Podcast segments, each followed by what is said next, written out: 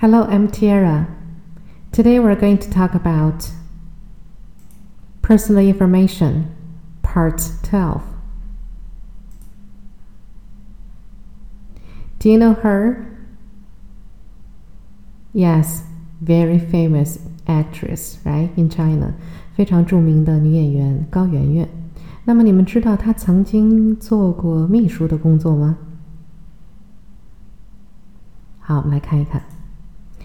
I worked as a uh, secretary.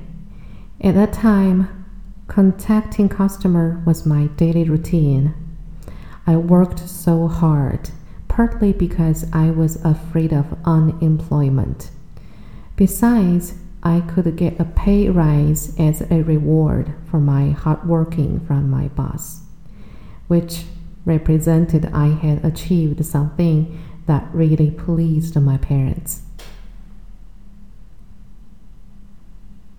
好，我们来看这五个词：secretary、routine、unemployment、reward、represent。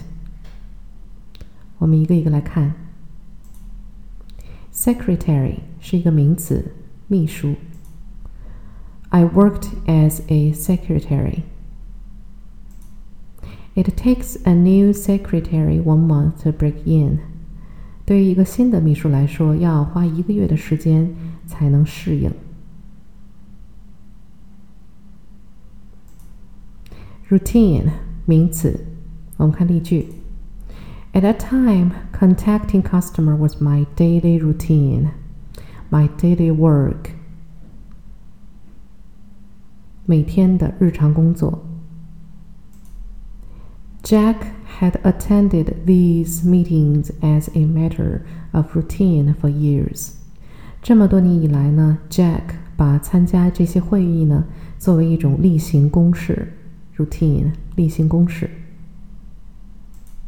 So many days are routine and uninteresting, especially in winter. 许多日子呢都过得平淡乏味， 尤其是在冬天。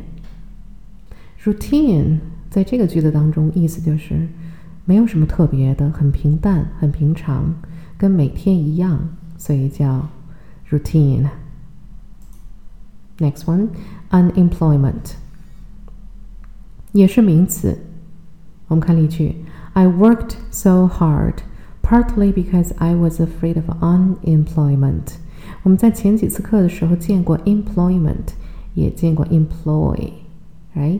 那么在这里呢，它表达的是失业。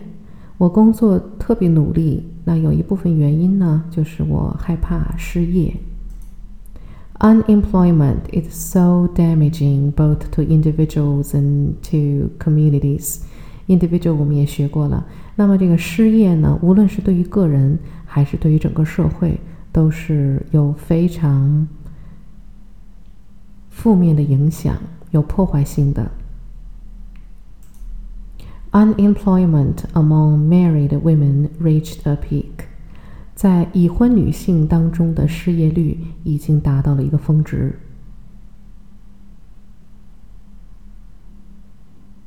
OK，next one reward。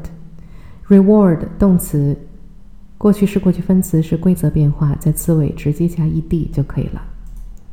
Besides, I could get a pay rise as a reward for my hard working for my boss。那么在这个句子当中呢，reward 是名词性。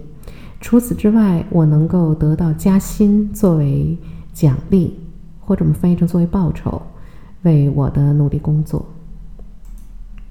He was given the job as a reward for running a successful leadership bid。 因为成功组织了领导职位竞选活动，那么他呢，作为对他的奖励，他得到了这份工作。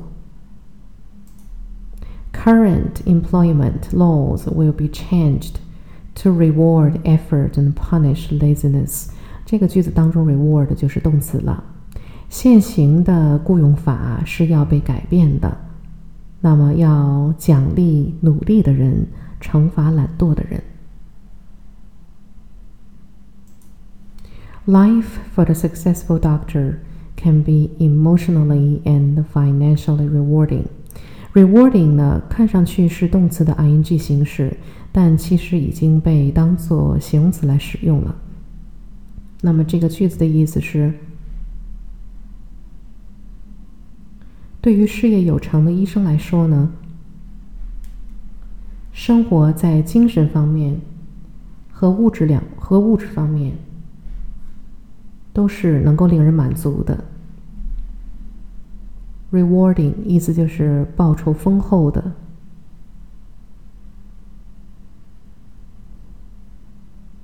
Okay, next one, represent 动词，过去式、过去分词属于规则变化，在词尾直接加 ed。Besides, I could get a pay rise as a reward for my hard working from my boss which represented I had achieved something that really pleased my parents.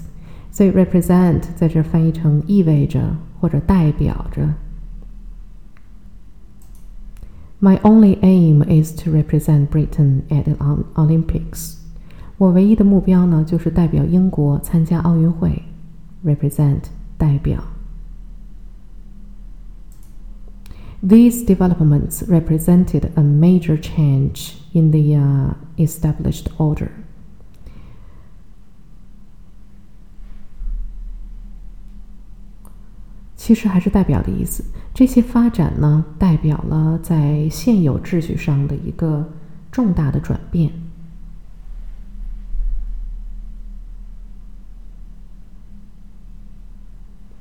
Employees from each department elect a representative. Representative represent 的名词形式指的是人代表。那么这个句子呢，表达的就是每一个部门的呃员工呢，选举出了一位代表。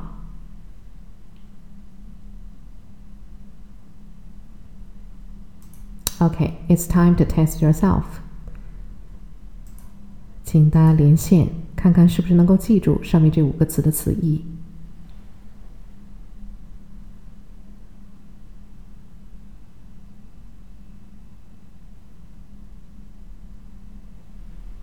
OK，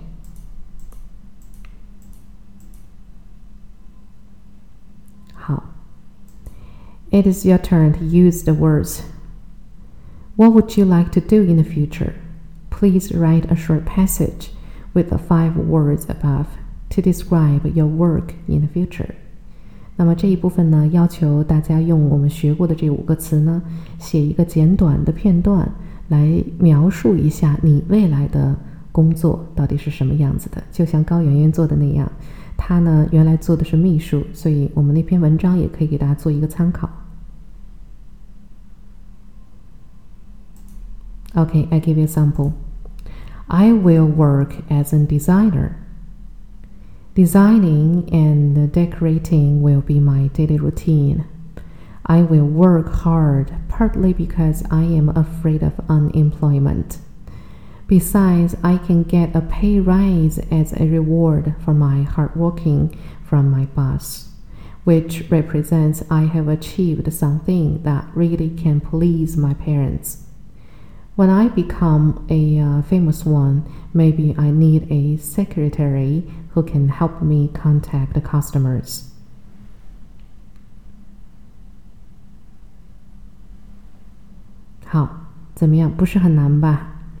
Okay, that is all for today. See you next time.